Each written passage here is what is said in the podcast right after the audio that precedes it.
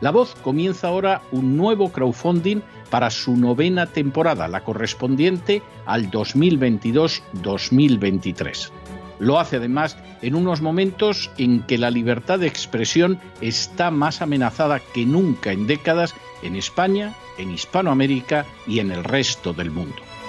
Una vez más, como en las temporadas anteriores, está en sus manos la conclusión o la continuidad del programa La Voz. Debido a la crisis económica creciente, al cambio del dólar en relación con el euro y sobre todo a la censura del programa en redes con su correspondiente desmonetarización, en esta novena temporada nos vemos obligados a subir el objetivo hasta la cifra de 130.000 dólares. Con el crowdfunding se mantiene la emisión en directo, en abierto y de forma gratuita del programa a través de YouTube, iBox, SoundCloud, Spotify, Apple Podcasts, Google Podcasts, Tunnel y Stitcher. Además, por supuesto, de en cesarvidal.tv. De hecho, es este crowdfunding el que permitirá poder seguir emitiendo en cesarvidal.tv, ya que sin la continuidad de la voz no puede haber continuidad de contenidos en ese canal televisivo. Si la voz, tras la conclusión de esta temporada, no pudiera regresar en el mes de octubre, quizá no sucedería algo tan grave.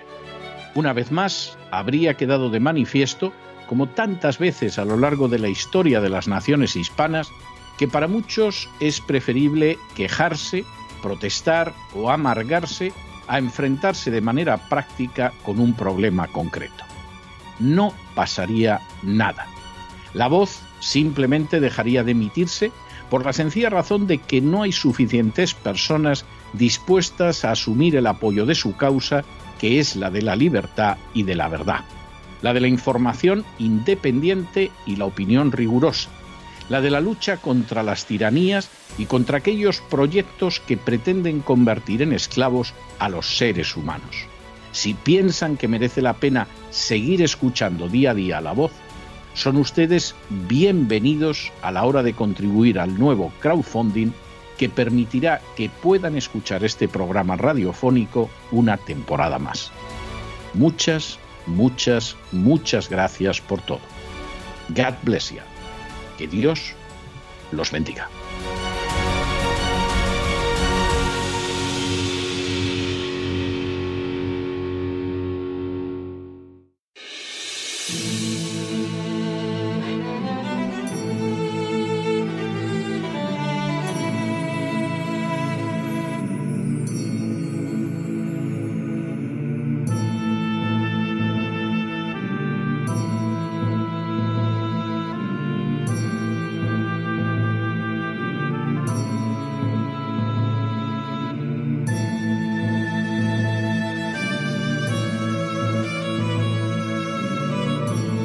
La voz con César Vidal, desde el exilio.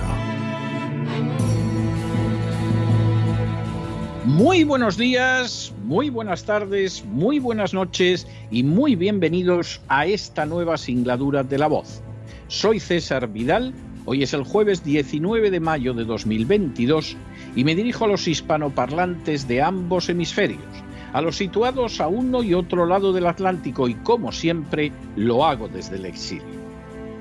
Corría el año 2003 cuando el general americano Wesley Clark, antiguo comandante de las fuerzas de la OTAN en Europa, reveló que en 2001 la administración Bush había adoptado la decisión de invadir Irak para acto seguido invadir también Siria, Líbano, Libia, Irán, Somalia y Sudán.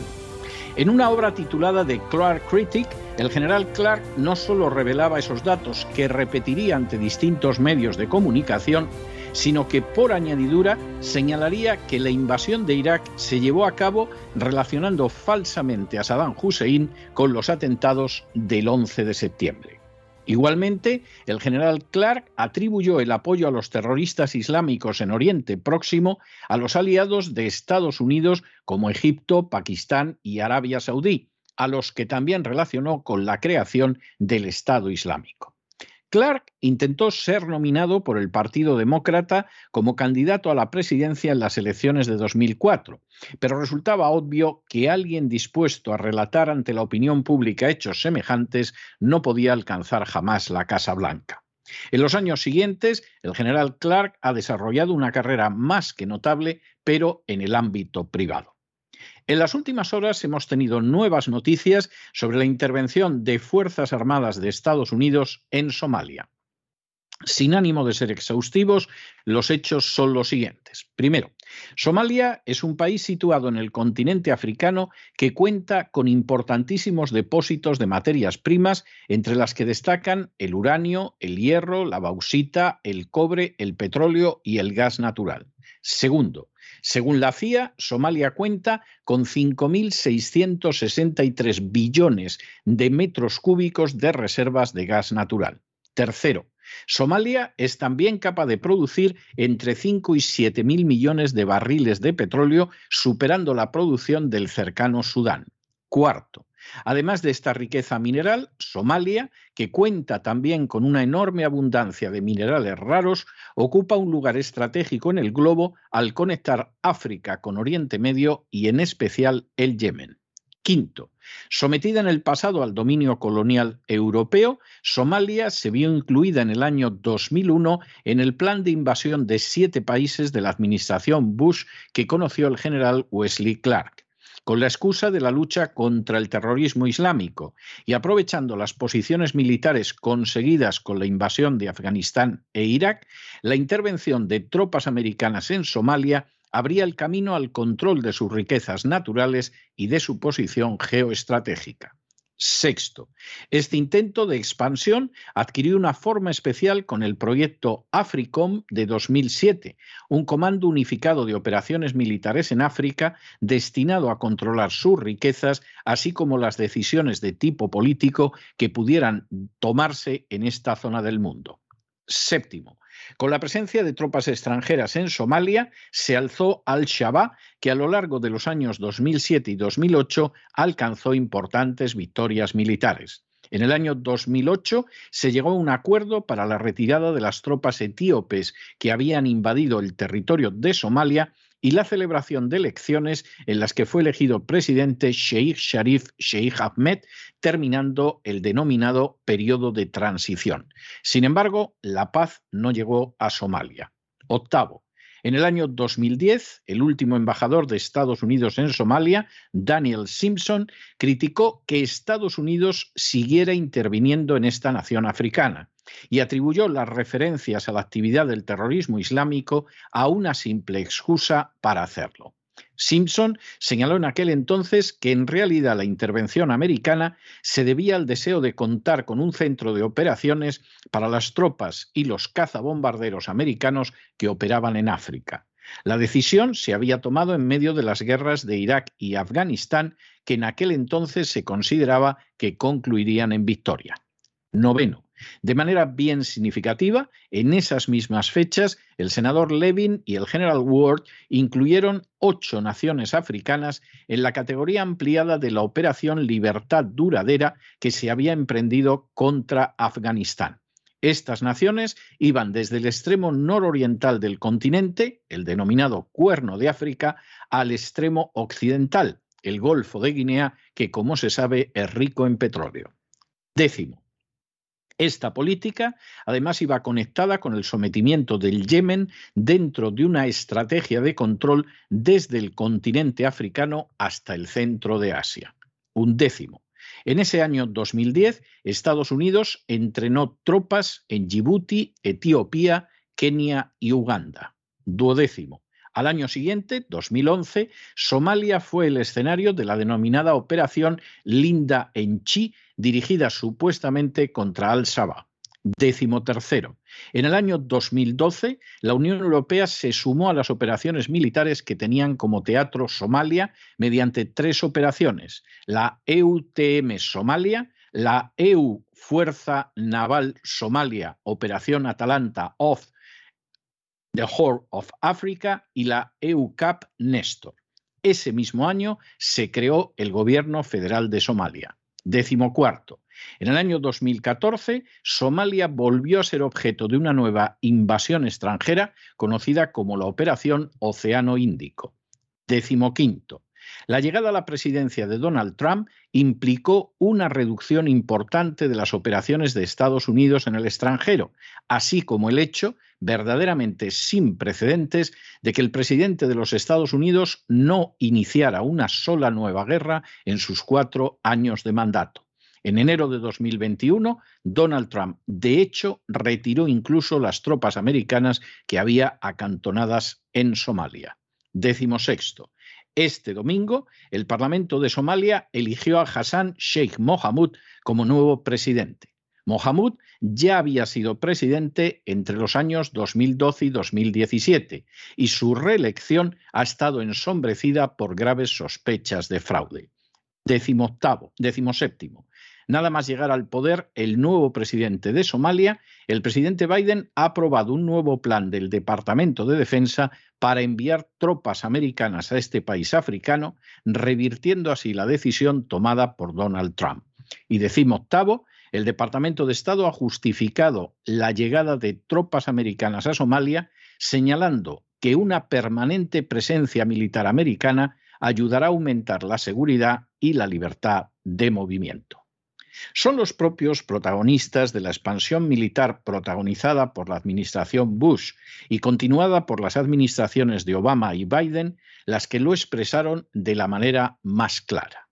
Con solo el 5% de la población mundial, Estados Unidos consume más del 24% de los recursos energéticos del planeta. Una tesitura semejante obliga a Estados Unidos a remodelar su política energética, o más fácil, según algunos, a apoderarse de los recursos de naciones como Irak, Libia o Irán que los poseen. El desplome de la Unión Soviética y los atentados del 11 de septiembre parecieron proporcionar el trasfondo y la excusa para embarcarse en una serie de invasiones que, según el testimonio del general Clark, tenían que producirse en siete países y en un plazo reducido de tiempo. Sin embargo, el plan no salió del todo como se esperaba a principios de este siglo. Estados Unidos ciertamente invadió Afganistán, Irak y Libia, además de Somalia, pero las consecuencias fueron desiguales. Lidia ciertamente ha quedado sometida, pero arrasada de manera total, privando de la menor legitimidad moral a futuras invasiones. Irak también fue invadida y reducida al caos, pero no han venido ni la libertad ni la democracia sin una guerra que permanece todavía inacabada. Afganistán ha concluido en una bochornosa derrota para los Estados Unidos. Irán permanece como un enemigo formidable y nada fácil de batir. Siria se ha mantenido frente a la agresión de grupos terroristas islámicos sostenidos por Estados Unidos como intermediarios. Y por añadidura, Donald Trump, de la manera más sensata, sacó las tropas americanas de Somalia y pretendió hacer lo mismo de Siria y Afganistán. Ante ese panorama se impone una nueva política energética más basada en la diplomacia que en la violencia, como por ejemplo desarrolla China, por cierto, con enorme éxito.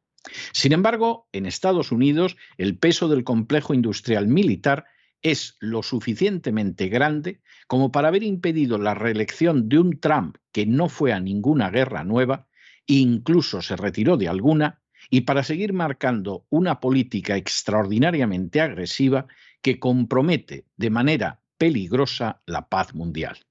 Eso es exactamente lo que ahora está haciendo el presidente Biden en el Yemen, en Ucrania y en Somalia, entre otros lugares. Quizá Biden piense que Estados Unidos saldrá fortalecido de estas intervenciones, que las invasiones continuadas y los expolios interminables de materias primas servirán para sostener a su nación como la única potencia hegemónica y que las furcias mediáticas lograrán engañar masivamente una vez más a la población mundial. Sin embargo, la realidad muestra que lo único que va a conseguir la política seguida por Bush y Obama y continuada por Biden será sobreextender todavía más el imperio, debilitarlo fatalmente y lograr uno de los objetivos más claros de la agenda globalista, que Estados Unidos deje de ser la primera potencia mundial para el año 2030. Y es que la historia suele resultar así de inexorable cuando uno se niega de manera testaruda a aprender sus lecciones. Pero no se dejen llevar por el desánimo o la frustración, y es que a pesar de que los poderosos muchas veces parecen gigantes, es solo porque se les contempla de rodillas y ya va siendo hora de ponerse en pie. Mientras tanto, en el tiempo que han necesitado ustedes para escuchar este editorial, la deuda pública española ha aumentado en más de 7 millones de euros, aunque por cierto, no parece ser que haya ningún interés en que se enteren ustedes de lo que está pasando en un continente tan decisivo como África, el continente donde se encuentra una Somalia en la que han vuelto a desembarcar las tropas americanas. Muy buenos días, muy buenas tardes, muy buenas noches. Les ha hablado César Vidal desde el exilio. Que Dios los bendiga.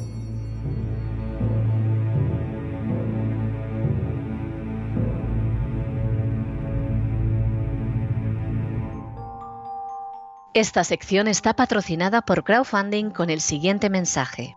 Nuestro Señor Jesucristo, el único Dios verdadero, es misericordioso y nuestro Salvador.